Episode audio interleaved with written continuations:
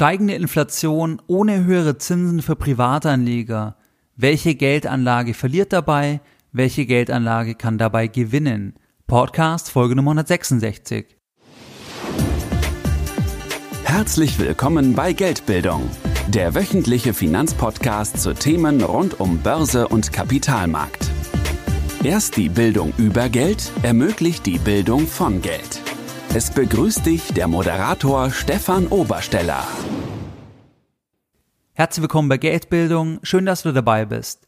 In der heutigen Podcast Folge Nummer 166 möchte ich mit dir über ein ganz wichtiges Thema sprechen. Und zwar über das Thema, was passiert eigentlich, wenn wir steigende Inflationsraten sehen, die Europäische Zentralbank aber den Leitzins nicht anhebt. Das heißt, wir als Privatanleger nicht mehr Zinsen bekommen aufs Tagesgeld, aufs Festgeld, aufs Sparbuch und so weiter. Was passiert dann eigentlich? Wer gewinnt dabei? Wer verliert? Welche Anlageklassen sind dann zu meiden und welche sind zu bevorzugen?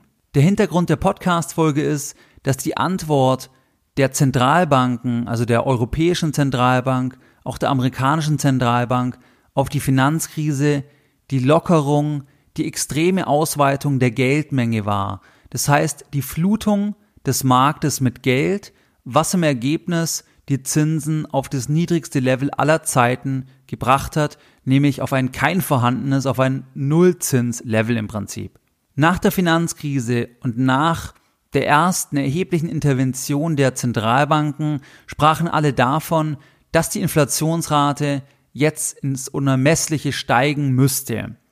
Hiermit meinen die Beobachter, die Medien in der Regel die Konsumentenpreisinflation. Das ist auch die Inflationsrate, die in den Medien transportiert wird, wo alle hinschauen, wo dann gesagt wird, wir haben keine Inflation, wir müssten eher Angst haben vor Deflation. Das war zumindest noch die Meinung oder das, was gesagt wurde, so Ende, Mitte 2016. Diese offizielle Inflationsrate, die Konsumentenpreisinflation, die basiert auf einem Warenkorb, wo dann verglichen wird, wie entwickeln sich denn diese Waren in dem Warenkorb und dann wird gesagt, zum Beispiel im Januar 2017 stieg die Inflation um 1,9 Prozent und dann wird einfach damit gemeint, dass der Warenkorb sich im Verhältnis zum Vorjahr, also zum Januar 2016 um 1,9 Prozent verteuert hat. Ich weiß auswendig nicht genau, ob es 1,9 Prozent war, aber einfach als Beispiel. Diese offizielle Inflationsrate war wie gesagt in der Vergangenheit sehr gering. Vergangenheit, da meine ich die Zeit nach der Finanzkrise, also 2010, 11, 12, 13, 14 und so weiter. Zumindest lag die Inflationsrate nicht wesentlich über 2%, denn hier bekommt die EZB Angst bzw. 2% Inflationsrate. Das ist eine Aufgabe, ein Ziel, das sich die EZB selbst gesetzt hat und dann spricht die Europäische Zentralbank von Preisstabilität. In der Vergangenheit, wie gesagt, auch 2016 gerade, lag die Inflation teilweise deutlich darunter. Dann hatte die EZB eher Angst vor Deflation, dem Gegenteil von Inflation. Das heißt, dass die Preise immer weiter fallen. Das kann dann in eine Rezession führen, weil die Verbraucher immer weiter abwarten, dass alles immer billiger wird, nichts mehr kaufen und dann die Wirtschaft zusammenbricht. Diese Konsumentenpreisinflation war sehr niedrig, obwohl man erwartet hat, dass die extrem ansteigt. Deswegen wurde offiziell immer gesprochen, es gibt keine Inflationsrate oder sogar vor Deflation gewarnt. Hier möchte ich einen kleinen Einschub machen, weil das natürlich nur die halbe Wahrheit ist. Wie die Inflationsrate definiert wird, berechnet wird, da ist es natürlich korrekt. Dieser Warenkorb, das kann man auch nachschauen, der hat sich natürlich so wie kommuniziert entwickelt. Trotzdem muss man ja sagen, dass es eine Inflation gab in den letzten Jahren und dass auch die Lockerung der Geldpolitik, die Flutung der Märkte mit Geld nicht spurlos an anderen Anlageklassen vorübergegangen ist. Das siehst du am Aktienmarkt, das siehst du am Immobilienmarkt wo im Prinzip sich die Assets extrem nach oben in der Bewertung entwickelt haben. Das ist auch eine Art der Inflation. Ganz einfaches Beispiel. Wenn du dir Anfang 2016 eine Immobilie kaufen wolltest, du hast aber noch gewartet, dann ist es sehr wahrscheinlich, dass sich der Preis erheblich verteuert hat und du jetzt, sagen wir in München, 10% mehr bezahlen musst. Das bedeutet, du hast eine Inflation, eine Verteuerung, aber nicht bei den Konsumentenpreisen oder nicht so stark, sondern primär bei Assetpreisen, bei Vermögenspreisen. Nachdem diese Preisentwicklung nicht im Konsumentenpreisindex erfasst wird, kann man natürlich richtigerweise von keiner oder einer geringen Inflation sprechen, wobei das inhaltlich halt nicht die ganze Bandbreite abdeckt, weil es Inflation, wie gesagt, in anderen Bereichen gibt. Genauso kann man auch sagen, dass die Abwertung des Euros, was im Prinzip auch das Ergebnis von der Politik der Europäischen Zentralbank ist, in Verbindung mit den schwächelnden oder teilweise schwächelnden europäischen Ländern, das Ergebnis dieser Politik ist auch die Abwertung des Euros, gleichzeitig auch eine Art Inflation für Verbraucher, wenn du zum Beispiel Urlaub im Nicht-Euro-Land machst und dann einen ungünstigen Wechselkurs hast, weil der Euro aufgeweicht ist, auch dann ist es im Prinzip eine Inflation. Man nennt es halt anders. Man sagt halt, der Wechselkurs hat sich zu deinem Nachteil entwickelt, aber im Prinzip ist es nichts anderes als eine Inflation, weil dein Geld weniger wert ist. Jetzt einfach nicht im Inland, sondern im Ausland. Halten wir fest, die offizielle Inflationsrate war gering, steigt aber langsam zum Zeitpunkt der Aufnahme der Podcast-Folge Anfang 2017. Die Vermögenspreise, die stiegen in der Vergangenheit ohnehin erheblich, darüber sprachen wir jetzt auch eingangs. Gleichzeitig gibt es neben diesen zwei Formen der Inflation immer auch noch die persönliche Inflation, die aus den zwei Formen besteht. Das heißt, deine Inflationsrate ist eine andere als meine Inflationsrate, weil wir ein anderes Konsumentenverhalten haben. Davon gehe ich ganz schwer aus, weil jeder gibt ja das Geld etwas anders aus. Dementsprechend hat auch jeder eine andere persönliche Teuerung. Genauso gibt es den einen, der möchte ein Eigenheim kaufen, den trifft die Vermögenspreisinflation und den anderen, der lebt irgendwo auf dem Land zur Miete, den trifft die Vermögenspreisinflation gar nicht. Deswegen dritte Komponente, persönliche individuelle Inflation, die sich aus der Konsumenten- und der Vermögenspreisinflation zusammensetzt. Der Titel der Podcast-Folge ist Steigende Inflation ohne höhere Zinsen für Privatanleger. Steigende Inflation im Konsumentenpreisbereich und auch im Vermögenspreisbereich. Im Vermögenspreisbereich haben wir es Anfang 2017 rückblickend ohnehin schon gesehen. Im Konsumentenpreisbereich steigt die Inflation langsam an. Deswegen war das viele Geld, was bisher vor allem in die Assets geflossen ist, was bisher in Anleihen geflossen ist, was bisher nur Buchgeld, Giralgeld ist, dieses Geld fließt langsam, so zumindest der Anfangsverdacht, jetzt auch mehr in die Realwirtschaft und treibt dadurch auch hier die Preise, was wir dann in der Konsumentenpreisinflation sehen können. Gleichzeitig deutet die EZB an, dass sie durchaus dazu geneigt ist, auch eine höhere Inflationsrate über die zwei Prozent zuzulassen, ganz einfach deswegen, weil das auch eine Möglichkeit ist, die Schulden der Länder einfach wegzuinflationieren und davon ist auch auszugehen, dass dieser Weg letztlich gewählt wird. Wenn politisch jetzt kein höheres Zinslevel gewollt ist, weil es auch nicht durchsetzbar ist, weil sich die Staaten da nicht refinanzieren können und gleichzeitig die EZB aber höhere Inflation zulässt, Klammer auf, Einschränkung, dass wir ohnehin bereits hohe Inflation sehen im Vermögenspreisbereich, dann ist ja die Frage, was bedeutet es für Privatanleger, wenn wir auf allen Bereichen, also Konsumentenpreis und Vermögenspreisbereich, höhere Inflation sehen, gleichzeitig aber im Prinzip die Zinsen nicht steigen. Wenn wir nämlich eine höhere Inflation sehen und gleichzeitig auch die Zinsen steigen, dann ist es unkritisch, weil das Entscheidende ist immer der Realzins. Wenn wir also 2% Zinsen bekommen und 1% Inflation haben, dann verdienen wir real Geld, wir können die Kaufkraft schützen. Wenn aber die Inflation auf 4% geht, auch deine persönliche Inflation, und du gleichzeitig 0% oder nur 1% auf dem Tagesgeld bekommst, dann hast du einen Negativzins, das heißt, du verlierst jedes Jahr in dem Beispiel 3% zwischen 1 und 4 im Prinzip die Differenz. Jetzt ist die Überlegung, wenn wir von diesem Szenario ausgehen, also weiter steigende Inflation, keine steigenden Zinsen im Bereich des Risk-Free Assets im Prinzip, also bei kurzlaufenden Anleihen und dann im Prinzip in die Übertragung hin Tagesgeld, Festgeld und so weiter, weil darauf basiert ja dieser Zins, der kommt ja im Prinzip aus dem Anleihenzins heraus, aus dem Risk-Free-Bereich, unter Umständen noch Berücksichtigung ein bisschen des, des Marktumfeld, also teilweise in Deutschland haben wir, ich sage immer Marketingzinsen, das heißt, man bekommt relativ viel noch aufs Tagesgeld, obwohl die Banken draufzahlen, weil es die Banken als Marketing-Akquisitionskosten eines Kunden sehen können und dementsprechend kann hier der Tagesgeldzins über dem Anleihenzins liegen, weil die Banken bereit sind, draufzuzahlen, um einen Neukunden zu akquirieren. Die Frage ist jetzt, was passiert dann? Also welche Anlagen gewinnen, welche verlieren? Und ich möchte dir auch sagen, warum die allermeisten Privatanleger oder die allermeisten Menschen in Deutschland extrem viel Geld verlieren werden, gerade auch langfristig, weil sie einfach in die falschen Anlageklassen investiert sind. Kommen wir direkt zur Überlegung, wer ist eigentlich der Verlierer?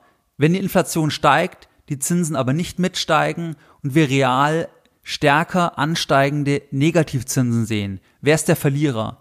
Verlierer ist immer der, der nominale Zahlungsansprüche hat im Guthabenbereich, der Forderungen hat, zum Beispiel in Form von Tagesgeldguthaben, Festgeldguthaben, Rentenansprüche, diese Forderungen sind alle nominal. Zum Beispiel, ich bekomme 1500 Euro in 10 Jahren. Diese 1500 Euro bleiben nominal eingeloggt und es stellt sich ja immer die Frage, was bekomme ich davon in 10 Jahren? Wenn gleichzeitig die nächsten 10 Jahre aber die Miete zum Beispiel extrem steigt, meine persönliche Inflation extrem steigt und ich dann statt 1500 im Monat, wo ich früher vielleicht davon hätte leben können, dann 5000 brauche, dann bin ich der Verlierer, weil ich nominale Ansprüche habe, die real nicht steigen, sondern im Prinzip die Kaufkraft extrem sinkt in dem besprochenen Szenario, wenn die Inflation steigt, was sie bereits tut und wir keine höheren Zinsen sehen.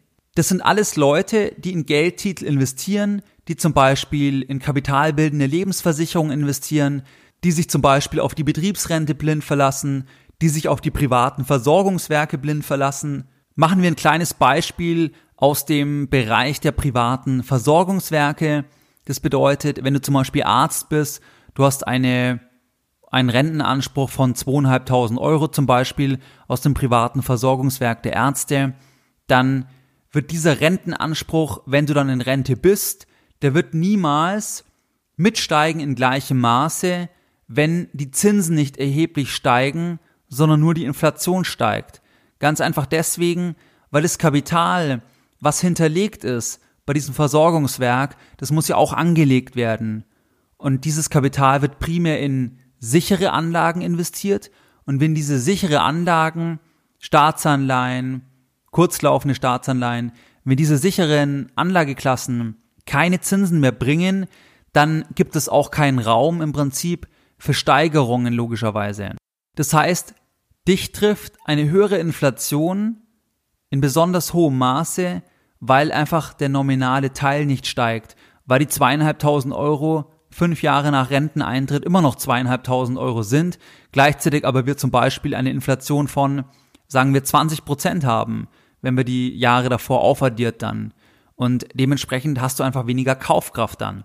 Fassen wir es zusammen. Verlierer sind immer die, die auf nominale Bezüge, nominale Ansprüche setzen, wobei mir hier wichtig ist zu sagen, es geht darum, wenn man alleinig auf nominale Ansprüche setzt. Jeder hat auch nominale Ansprüche, deswegen trifft das Szenario auch jeden, aber es gibt halt manche, die sich alleinig auf ein Schreiben verlassen, dass sie irgendwann 2000 Euro, 3000 Euro, 1000 Euro Anspruch haben und dann glauben, dass sie von den 1000 Euro noch viel bekommen werden. Wenn wir uns aber die Situation ansehen, der Geldmengenausweitung, der Vermögenspreisinflation, der langsam ansteigenden Konsumentenpreisinflation, dann ist es einfach relativ wahrscheinlich, dass real dieser Anspruch viel, viel weniger wert sein wird, als du dir überhaupt vorstellen kannst. Vor allem, wenn es noch viele Jahre dahin ist. Wenn du in fünf Jahren in Rente gehst, dann wird der Unterschied nicht ganz so dramatisch sein. Aber wenn du in 10, 15, 20 Jahren in Rente gehst, dann wäre meine Empfehlung oder mein Tipp, dass du dich nicht auf diese nominalen Ansprüche verlässt, sondern eher versuchst, auf die Gewinnerseite zu wechseln. Welche Anlageklasse oder wer gewinnt, wenn wir steigende Inflation haben, ohne höhere Zinsen für Privatanleger zu sehen. Es gewinnt der Schuldner in normalen Szenarien, also nicht in der Hyperinflation, der Schulden hat oder Schulden gemacht hat für attraktive Vermögenswerte, zum Beispiel für Immobilien an einem guten Standort, der gewinnt. Der gewinnt deswegen, weil die Schulden nominal bleiben und die Inflation den Vermögenswert über die Vermögenspreisinflationierung treibt und der deswegen alleine die Schuldenquote reduzieren kann, weil der Vermögenspreis steigt und selbst wenn er nichts tilgt, dann sinkt ja logischerweise der Anteil im Prinzip. Ansonsten gewinnen Investoren, die Vermögenswerte haben, wie Aktien zum Beispiel, deswegen, weil der Aktienpreis oder die Firma ja produktiv tätig ist und wenn es Inflation gibt, dann es auch wahrscheinlich ist, dass die, dass die Firma im Prinzip die Preise anheben kann und dementsprechend der Umsatz steigt und auch die Börsenbewertung steigen wird, weil die Gewinne auch steigen und die Cashflows. Dementsprechend kannst du als Aktionär eher noch von einer Inflation profitieren verglichen mit dem, der reine Schuldtitel hält. Auch als Inhaber oder Besitzer, Investor von Spekulations- bzw. Absicherungsanlagen wie Edelmetallen zum Beispiel ist es wahrscheinlich, dass du mehr profitieren kannst, weil das tendenziell auch mitsteigen wird. Das heißt, wenn die Währung oder wenn das Vertrauen in die Währung sinkt, dann steigt tendenziell auch der Edelmetallpreis, zum Beispiel Gold, weil es einfach als sicherer Hafen gesehen wird und auch dann wirst du hier stärker profitieren, verglichen jetzt mit rein nominalen Ansprüchen. Du kannst es dir ganz einfach merken im Prinzip, immer der profitiert, der in etwas investiert hat, wo etwas dahinter steckt, also wo etwas dahinter steckt, was auch wieder produktiv tätig ist, wo wieder Einkommen generiert im Prinzip. Und der, der rein nominale Ansprüche hat, der profitiert nicht, weil er im Prinzip den Wert nicht steigern kann, sondern dieses Nominale festgelegt ist. Und bei Vermögenswerten, die wieder Einkommen generieren, zum Beispiel Dividenden im Prinzip, ähm, die steigen eher, weil auch die Dividenden im Prinzip gesteigert werden können oder bei Immobilien die Mieten, weil die Mieten gesteigert werden können.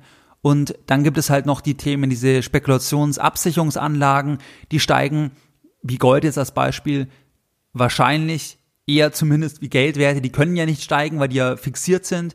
Gold steigt dann letztlich vielleicht oder eher, weil die Leute Angst haben und es dann als sicheren Hafen sehen. Das soweit zu den Gewinnern oder zu den Anlagen, die steigen werden oder zumindest nicht ganz so stark fallen. Hier ist ganz wichtig, dass natürlich in dem Szenario alle Anlagen eher nachteilig betroffen sind, aber es gibt einfach Anlagen oder Strategien, wo man 100% betroffen ist und das ist bei diesen nominalen Geschichten. Bei realen Assets hat man zumindest die Chance, dass die etwas mitsteigen und man eine Art Inflationsausgleich erhält. Das hast du beispielsweise gesehen, wenn du in Ölfirmen investierst, der Ölpreis steigt, du musst mehr Benzin bezahlen, dann bist du halt, wenn du eine Rente bekommst, die nominal ist, voll getroffen. Wenn du aber zum Beispiel in Ölfirmen investiert bist, dann hast du die Chance, dass dann auch die, die Beteiligungen gestiegen sind, dass du mehr Dividende bekommst und dementsprechend hast du eine kleine Absicherung und es funktioniert natürlich auch im größeren Umfang entsprechend. Was waren jetzt die Lessons learned in der heutigen Podcast Folge Nummer 166? Deine Lessons learned in der heutigen Podcast Folge. Es gibt drei verschiedene Formen der Inflation.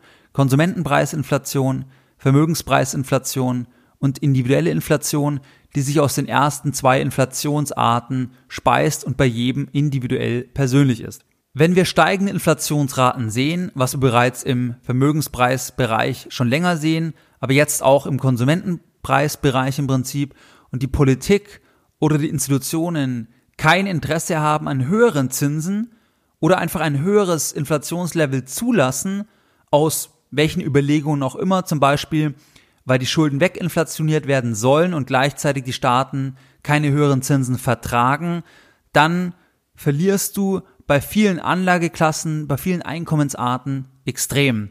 Du verlierst vor allem dann, wenn du nominale Bezüge hast, zum Beispiel bei Renten, bei privaten Versorgungswerken, bei den Rentenzahlungen, bei Lebensversicherungen, bei der Riester-Rente, bei der Rürup-Rente.